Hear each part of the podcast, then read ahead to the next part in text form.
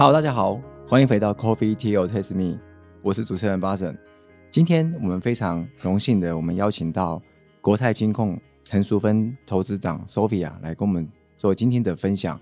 我们希望透过她的分享，来让我们知道说，在金融业怎么样来看待这个永续的这样的一个转型的有新的趋势，以及对企业的一些各项的一个机会跟挑战。那我们来欢迎陈淑芬投资长。嗨，巴神好，各位听众朋友，大家好，不好意思，我今天有点感冒。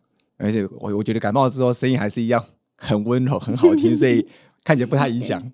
但，那这对一开始啊，其实我们想要聊的是永续嘛，所以永续这件事情对你来说是什么样一个概念呢？永续是一个人基础的健康，健康还有重要的价值观。好，所以一个人、一个公司、一个社会、一个国家、一个世界，如果我们没有一个打算要走长久，那它就不会撑得很久嘛。所以对我来讲，其实永续很简单，就是。永远持续。那用简单的语言是说，我能再活一百年吗？我们的企业可不可以经营一百年？但所以现在蛮蛮多朋友在跟我聊永续，问我说：“那我就进摊讲有没有？”其实很多的好事都是好的，可是我常常想说。做好事不是应该的吗？怎么去庙里丢个香油钱，转过身就要算算自己有几公克的功德？好，是其实永续是回归来是对企业好的。对我企业要做哪些事才能够长长久久？所以它有两个必要的条件：第一个要能够未来的订单要掌握得到，要有未来的营收跟获利。没有获利讲永续都是骗人的。对。那第二个，我在规划未来的获利的同时，我有没有去避免未来的风险？好，那一个治理的很好的公司，基本上是不会惹什么重大的社会跟环境的争议的。是。那不管在订单的掌握、获利的掌握，或者是社会跟环境议题，它也会需要与时俱进。譬如说，三四十年前、五十年前，这个社会赚钱的方式，大家很接受。以前家里旁边有烟囱、有工厂，我们会被羡慕，表示我们家人有工作。经济好，对，可是现在它会被嫌恶，所以在有些地方就是住宅区要逼迫旁边的工厂搬走。其实最早先应该是先有工厂，旁边才盖房子的。对，原本是因为经济聚集过去，现在是因为这个经济大家想要远离它，或者把。对，所以说企业如果能够想通，就是我以前赚钱的方式是背上当时整个社会环境不太重视社会成本跟环境成本，所以如果企业花很多时间跟这个民众对抗，其实是相当累的。那还有有些企业的经营模式，这个 business model 做的生意的内容，可能在以前大家很欢迎，可在现在大家不欢迎。譬如说塑胶品，就是其中一个例子，或者早期的有毒物，啊，贪方便有一些添加物，现在大家也比较重视，要避免。所以，如果企业可以认知，我有一些部分呢，获利以前是社会允许的，现在是大家不欢迎的，想得开说那是以前多赚的。那第二个，当这个地球呢，从我小时候我记得地球好像是五十亿人口吧，现在七十几亿，很快就说它九十亿、一百亿哈啊的人口。那这个地球呢，我们人类在耗用天然资源的速度，是我们说这个地球的 bio capacity，就是生物的产能好的一点六倍。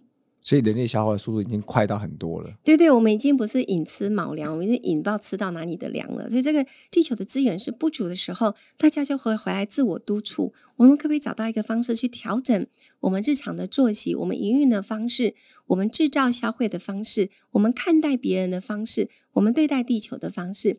可不可以找到一个方式，让大家不要说我们我们的代代子孙可以撑久一点，让地球也可以稍微比较永续？所以这个也是。这十年来，整个世界非常加速的一个主流，除了关心社会的共好之外，在环境不能永续，刚刚讲的都是白搭。所以，我我们以前在讲永续会讲 E 跟 S 跟 G 嘛，就是环境、社会跟治理。那它比较是三个扣在一起的同心圆，中间找一个交集。现在比较主流的想法是三个是圆，就是散开的。现在比较主流是类似同心圆，就是。最外圈是环境，第二圈是社会，最中心是经济或公司的获利。对，就是治理面。所以现在比较主流想法是，我们相信在环境不永续、社会不稳定之下，企业的获利、国家的经济成长都不会撑太久。好，所以整个全世界的趋势，从你有赚钱哦啊，顺便关心一下员工，关心一下社会，关心一下环境。现在是，如果你赚钱的方式是伤害社会、伤害环境，人家再也不欢迎。所以这个。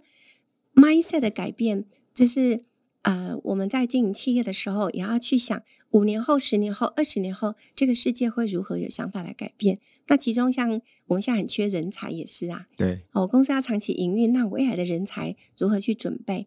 不然我们永远会有 talent deficit，就是我的人事实上没有在为二十年后准备。我们鼓励大家就是了解国际的趋势，念 MBA，可是我每天都在招工资高、招科技人才啊。对，这个我也觉得很有趣。对，所以。刚刚提到你过去的一些经验，尤其是小时候的一些经验，所以讲到过去的经验，发现到就你过去是念大气科学嘛？这大气科学跟你之后有对于这种永续的议题，甚至去跟这个投资金融有相关的连接，是什么样一个契机会有这样的混合？感觉很不搭的感觉。我是被金融业耽误的爱台湾的人吧？爱社会的人，爱人的人，应该只是讲没有啦，开玩笑，就是我。大学的时候考上台大大气科学系，其实那时候只是因为我想参加台大话剧社，我只只念台大，顺便念台大。嘿呐，那后来出国其实是呃跟着我以前男朋友出国去读书，我觉得有一个跟你相爱的人，像像我很重视伙伴的团队感一样的，我觉得人很重要。那那他们学校只有法跟商，我以前不会讲英文，我考 GRE 的单字，地球上只有百分之三的人单字比我差。所以我就找了一个叫 Master of Science，我们没有办法考 MBA，因为我 GMAT 模拟考七次吧都没有过，所以我就找了一个 Master of Science in Finance Banking，然后我就只要弄数学、懂理财、投资分析，然后不用修组织行为跟行销学，因为要跟人类讲英文。哦，对，然后回来时候，因为我当时不知道怡富集团就是现在的摩根大通。我当时不知道那是证券公司，他要争研究员，我以为是中央研究院，我就去了。没有看懂就去了。嘿，对对对，所以我人生有很多美丽的错误。后来我就进金融业，那大气跟金融业其实也没什么，唯一共同的就是两个都不太容易测得准啊。哦，都是个大概就好。对对，那我回来之后，刚开始做的工作是协助分析师知道怎么用这个分析研究的资讯系统。然后因为我不知道怎么打混，所以占的时间很少，他们就会把没有人要的都丢给我。那我从小都觉得团队干嘛要计较？然后我事后才发现，原来没有人要的时候都是景气的谷底。你认真的研究两年都没人要理你，你研究很厉害的那一天，它刚好开始红了，因为景气会循环啊。所以人生也不要太计较。然后做一做，后来九八年金融风暴，没有人要碰金融股，啊，又丢给我索：“菲亚，你做金融股。”然后我就觉得很有趣啊，可以研究哪一些国家会倒，哪一些国家不会倒。我要告诉人家，台湾因为这个不动产是全民共有的，我们不会 crash 的，只有银建股会 crash。房地产应该是不会，那就不小心就真的那样，我就突然变银行业很厉害的分析师，那人家肯定你就更有压力啊。所以后来我就看着其他国家有一些数字，哎，我觉得这样不行哎，我觉得台湾会有卡在风暴，我就每天去骚扰银行局的局长，说这样不行。后来真的卡在风暴爆了，我就开始担心。可是像计程车司机啊，他的车子坏掉了，那他修车可能八千块，可是他好好开车三五天就可以还钱。所以有些人是需要短期借款的，像当时有一些现金卡啦、个人借贷是有一些美意的，像每年二月跟九月你要借钱给孩子缴个学费，嗯，好撑到孩子大学毕业就好。所以我那时候卡在风暴，我又常呢每个礼拜司法院那个例行的记者会我也会去啊，就是我要确定你破产法不能乱定啊，办真正需要帮助的人也被卡死，就去地下钱庄，然后又去夜市断手断脚当乞丐，对啊，我我就会比较。激活，那做一做就对公共政策也很关心。那我又看到其他国家从财富增值变成财富保值，在这个过程中，你累积财富，你要提早一二十年去培养财富管理的人才。所以，二零一二年十几年前我就开始推台湾一定要做资产管理产业。哦，就是我们现在大家累积很多的钱，然后都一直送到国外去，然后外国公司呢就用很便宜的薪水找了台湾人帮他服务台湾人的资产。我一直觉得很不懂，啊，台湾人服务台湾人，啊，显然每当在我们。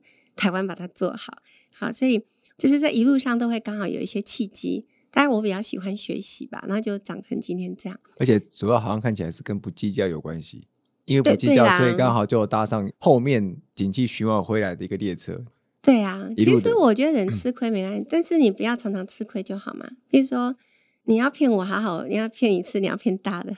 其实我觉得人常计较不见得好事啊，而且是有时候你多一点，有时候我多一点。这样伙伴关系比较长久嘛？是。那做永续是这样，就是国泰很令人感动，是国泰二零一一年我们就成立永续发展委员会。那三年后呢，我们看到国际上这个趋势，所以二零一四年就成立责任投资小组啊，因为我叫做投资长嘛，就叫就当这个小组长。我没有想到，原来就是可以混一下就好。我想说，人家给我一个任务，然后分析师的本子，要分析一下这为什么有这个东西。哦，原来国际上已经做这么多，对。所以我们就从二零一四年，我们就去参与很多国际的跟责任投资有关相关的倡议。那我就很喜欢想说，诶，这个东西两三年后，大家在重视什么、说什么的，要做什么？尤其是像一些低碳转型，它需要的准备期很长。当你被要求要情境模拟分析气候变迁的影响，你需要工具，对，还有内部，我是一个六万人的集团，我们同仁大家有共识，一起要去推动这件事，我的准备期要很强。那你在想到说将来会影响到政策啊的改变，所以你要能够贡献，让政府在定这些政策的时候，也能够走的是中道，最后可以让台湾好，我们这个市场在作为是在亚洲或世界上是可以可以被肯定的。所以，当你有这样的习惯，很容易就会愿意去看未来有可能发生什么事啊，要做什么事啊，要不要提早准备啊？可能公司或政府或谁用学者啊，大家用得到，就不小心交很多朋友，那就一直滚，一直滚。所以，在一六年跟高尔副总统那时候认识，对啊，我就觉得哎，这个气候变迁量化一定会是一个很重要的 trend。然后等大家开始重视，我就想，嗯，那接下来我觉得台湾的水资源是很珍贵的，我们每一个人分到的雨量很多，可是我们每一个一般家计部门用到的水很少，那可能我们也不知道一滴水哦，从那个下雨掉到水库到我们家，那个水利署赖署长跟我说，那一滴水要旅行一百公里才到我们家，哦，是绕的非常远，它还要污水处理啊，这些管线啊，一百公里才到我们家，可是我们的水费电费太便宜。那一个国家如果常常透过这些补贴，然后企业才能够成长，那这国家一样也就不能永续。所以我就很想一想这些无为不为的事情。那刚刚讲到，就是国泰在这个金融业里面遇到永续，其实有蛮多的措施去做一个准备。嗯，像以整个金融圈来讲，我们遇到了这样一个永续的一个趋势，嗯，是挑战还是机会比较多？你怎么看呢？都有，可是我觉得挑战最美好的地方是。我尊敬挑战，我去面对它，我去应应它，我去超越它，它就会充满机会。那对金融业来讲，金融业其实我们在看不外几个，当然公司的治理是重要的嘛。可社会面，譬如说我帮社会大众管钱，那以国泰为例，我们帮台湾超过六十 percent 的人口管钱，我每天要去想 on their behalf，这是客户的钱，我帮他配置到哪里，对他、对社会、对世界是比较有正向影响的。那早期在资金比较有限的时候，难免产业会利率高的，你先放款给他。对。可是现在金融业资金并不缺，你还要拜托人家来借款的话，你还要有这个勇气说，可是哪一类的放款我不放，或是我还善用有机会跟放款投资的对象互动的这个过程，也去提升他去了解重视他自己公司可以活一百年，永续。这件事透过放款来辅导，好的，可以啊。那我们现在就是放款是跟投资很不一样，放款就是你钱放出去以后，你怕他还是他怕你？呃，你怕怕不还吧？对啊，所以放款一定要在放款前能够做好所有的事，包括当然风险的检视之后呢。假设我们现在很重视永续，那有没有什么方法让这个客户他只要能够还本息？那他做的事情不是对环境跟社会有重大冲击，然后他是孺子可教也，或是他本身其实是不了解，他聊的只有是有企图心要改善的、提升的，因为他也想有国际竞争力。对，好，那你有没有一些机制可以帮助他成功的借得款，可是仍然后续在永续企业的韧性、因应国际这么快速的变化，他都能够具备更强的能力？你的客户越来更强，他还你本金利息的能力更强。他如果可以应用的这么好，他比他的竞争者更好，将来他会长更大。你就是那个陪着他长大。如果他是一个懂得刚下下低的那个人，他就是你未来的大客户。就银行放款，最后变成他的一个陪伴者，然后一起成长的概念。嗯，那投资就不一样了。投资是说。我感觉对阿投了不好，我至少卖跌停还可以卖，放款是不一样。所以我们在看一个金融机构永续做的好不好的话，在社会的这个面向，就是除了我们刚刚讲，比如说你有没有重视社会责任啊？你的各自保护有没有做好啊？对，你有没有重视人才的吸财、留才、养才？还有一个，你有没有重视你产品在销售的时候，你是顾客户还是顾你自己？好，那保险业就比银行业多一个，就是责任投资。你有没有做责任投资？是，因为以我金融业来讲，我们为了要社会大众喜欢金融跟电信，通常自身的永续，不管是治理面，然后日常的这个风险管理、社会参与、重视环境等等，都做得不错。可是他特别会金融机构要问你有没有做责任投融资？你的钱给了谁？你有没有去滋养恶业？你有没有去资助一个对 ESG 嗤之以鼻的企业？就是比较是那种他赚的钱是比较黑一点的，比较贪一点的。对，就是比如说像很典型，像特斯拉好了，它本来是在 ESG 或环境永续很容易被纳进来是成分股，这样很多被动投资就自动会投资它。对，之前提出那个 ESG 的标普五百那个，后来呢，那个特斯拉自己说他也没有很重视供应链管理嘛。但他就是刚好有一个做电动车有一个碳权可以交易，就符合这个题材。对。但是这个市场经过一段时间科学化的检视，会觉得说，如果你只是环境里面的哪一部分你重视，那你其实社会治理你没有太重视的话，他还是会把你从可投资的这个建议标的里面拿走的。对，是。那回到就是我想说，如果在金融圈遇到的永续，那刚刚提到说，我们可以协助产业，也许教育或甚至辅导陪伴他去转型。台湾台湾其实中小企业蛮多的，有时候大企业他们可能都有自己的资本，但是中小企业的话，有没有什么方式可以去协助他们搭上这个永续的这个趋势，然后协助他们去转型？因为以前讲数位转型，可能数位转型很多企业都还没有转完，就遇到了这个所谓永续转型。嗯，那中间过程肯定有很多过渡期，跟他们需要去准备，或者是甚至要去啊思考的一个很多层面东西。这对你这个问题非常好，因为我刚好从一四年之后，然后不懂我就去。请教专家，所以有爸爸跟中研院科学家回到大气系，还有跨领域的人，还有政策制定者，像行政院啊、环保署啊、经济部都蛮多的互动。因为我都会想，假设这个要推动企业如何应应好，那金融机构其实除了刚刚讲的自身做的好不好、责任投资之外，其实金融业可以做一个很大的贡献，就是 movement，我们去推动事情。好，那你就要从你要推动的对象他该做什么去想想，他有什么痛点困难。我想一个人做一件事，他有困难，应该都是我的问题。就是我有困难都是你的问题。对呀，你的问题我不能帮你解决，为什么要叫你往前走？哦，好，可是这解决不是我帮你做。比如说你这个东西不懂，我要帮你弄懂。好，你想一个该做的事情，一个人不肯做，不是他笨，就是他懒，就是他无奈。先厘清嘛，不懂我教你，然后摸爬我陪你。那想精进，那我跟你一起学习。那你不想做，无奈，无奈是你讨给听我？那我就帮你准备。我们真的还帮企业翻译资料，方便他去说服高层愿意见我们。哇，只要做的这么彻底，嘿呀，只要可以推动，对那个公司有帮助。所以您刚刚说教其实不敢当，但是如果他们不嫌弃的话，我们可以跟他分享我们这个一路的 journey 上面，这一路的旅途，我们有遇到什么困境，我们当时觉得不重要，后来如何去 suffer。好，那我们做台出来的这种成就感跟使命感，如果企业愿意的话，就大家可以做。那你刚刚提到有几个，就是说，首先企业要理解整个永续这件事，已经从早期的理念到作为，到科学，到扩大你整个生态圈的影响力。那现在各个企业都在谈生态圈。好，永续不是说你有做一件事叫做有永续，不是，而是大家越来越重视这家公司在做事情能不能想得很长久。不要超短线，然后不要有一些短期的争议。那刚提到了科学，像欧盟二零二六年要课碳关税，欧盟通常是会有时候还会提早。那另外他们在金融业呢，也要求基金不能漂绿，所以 SFDR 里面就会规定什么叫深绿，什么叫浅绿的产品。哦，那这个基金已经定好，它什么投，什么不能投。对，如果我不符合，我就少了一个未来投资人。那你愿意投资的人越来越少，你就变鸡蛋水饺股。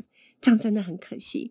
那其实有时候你可能有做很多东西，只是啊，我的五折不供啊，拍谁不供啊，不走是赶快呢？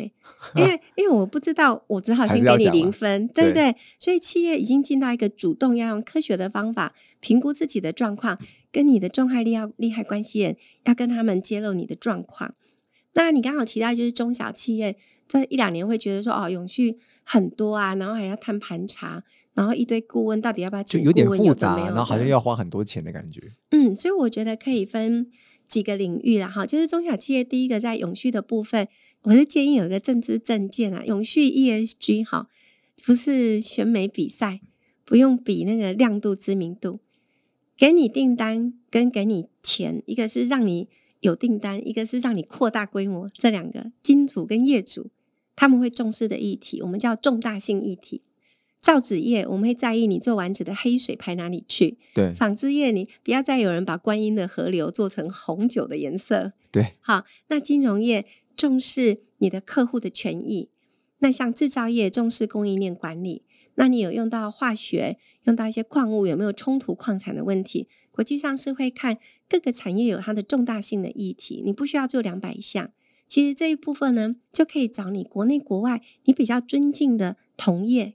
这些同一个产业的企业，还有你的客户的企业，那个产业比较好的企业，上他们网站都看得到永续报告的揭露书，公司对于治理社会跟环境面的作为，这是一个基本的读书，看企业有没有做，就直接同业参考最快。是是是，然后然后第二个就是像这一年蛮多已经开始，台湾在前年也承诺了近零碳排嘛，好，所以企业需要低碳转型，那蛮多企业到今天还会卡在说。挨近零的不扣零，你告诉我哪里有可能零碳排？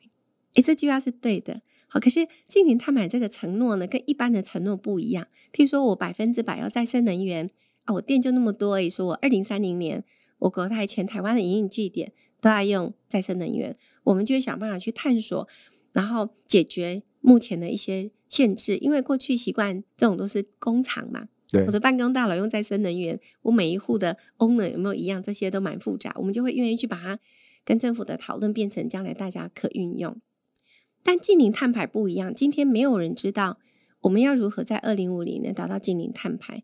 近零碳排这个承诺是在承诺一个 ambition，一个企图心。对，我们只有全人类大家去共同去支持，对低碳转型有帮助的，去降低对于污染或是高碳排的。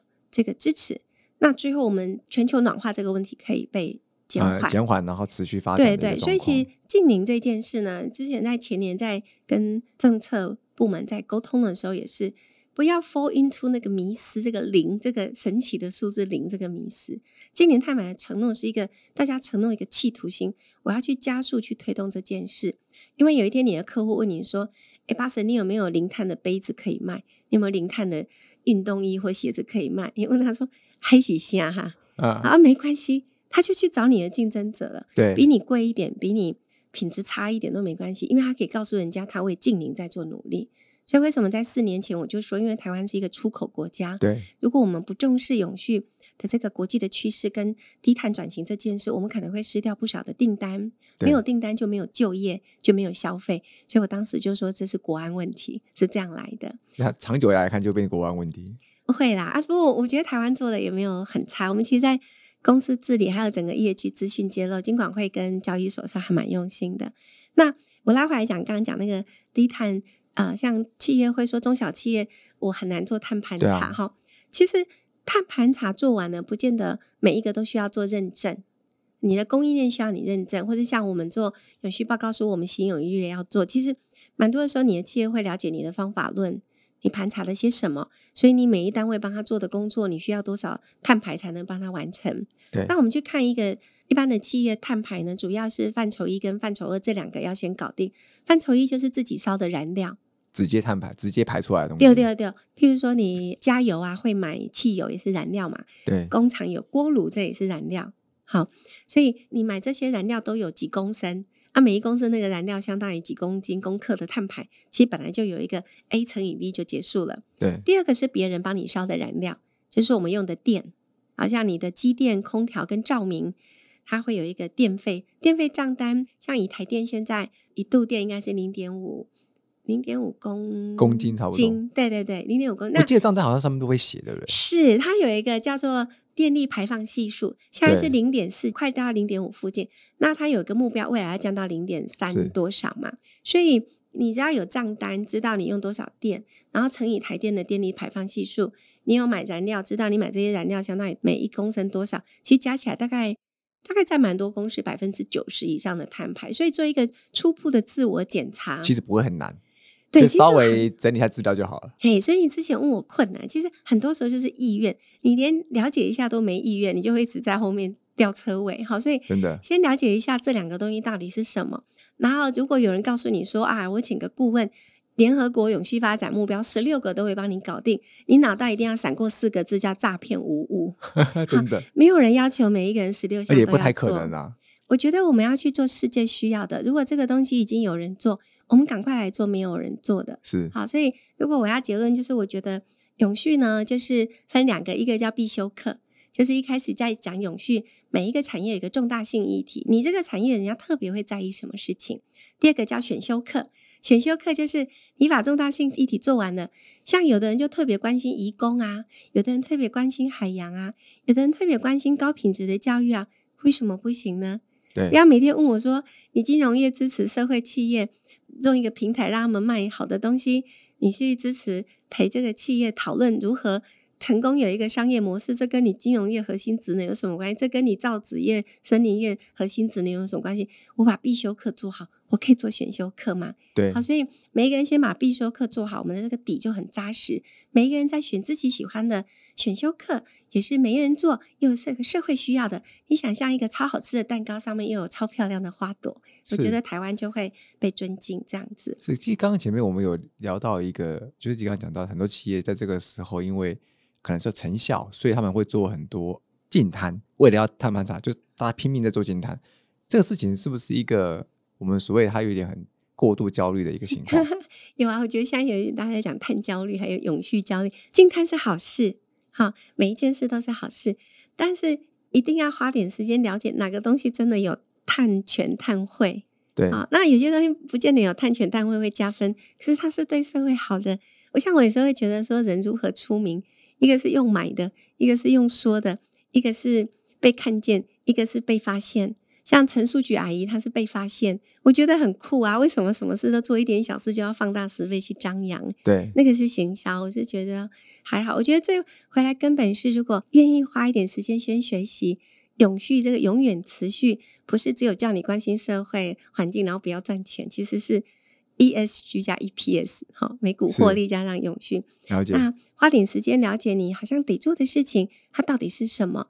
那我从一栋楼开始，我从一个厂区开始，我从一件事开始，凡事总要有个开始，我才会有机会去了解、去判断。那你从自己的现况去看，哦，我哪些我分重不重要、急不急？哪些是我马上两年可以做？哪些是我要先准备这个基础？我大概什么样？那你有你的路径，你最重要去判断说啊，我按照我的路径会不会订单没了？会不会啊？年轻人不想来我这里上班了，因为人才也很重要。其实现在年轻人在意的不是一个公司赚多少钱，其实他更在意你们公司的钱是怎么赚来的，还有他们在意他有没有成长的空间。对，好，那这个就是我们在讲 EAG 里面 S 里面的 talents 人才，所以对，ESG 是拉怀是，如果你把 ESG 里面这些点都有好好想过，你这家公司必定成功，受人尊敬。是好。今天非常感谢陈淑芬投资长来分享，Sophia 今天跟我们分享了非常多关于企业如何进行这个永续而且永远持续的进程，然后要先从必修课先找一些重大性议题，先解决自己本身最主要要关心的业界的问题之外呢，然后再来做一些选修课，就是必修课处理完了，再来去做一些公司或个人兴趣想关心的东东西。那这样子的话，公司的整个永远持续的这样的一个结果会经营的更好，而且 ESG 就会加上 EPS，就会让你公司未来有更多的订单跟这个成长。那我们再次谢谢国泰金控陈淑芬投资长来给我们做今天的分享。谢谢你，谢谢大家。Coffee Tea or Taste Me，轻松聊永续，我们下次见，拜拜。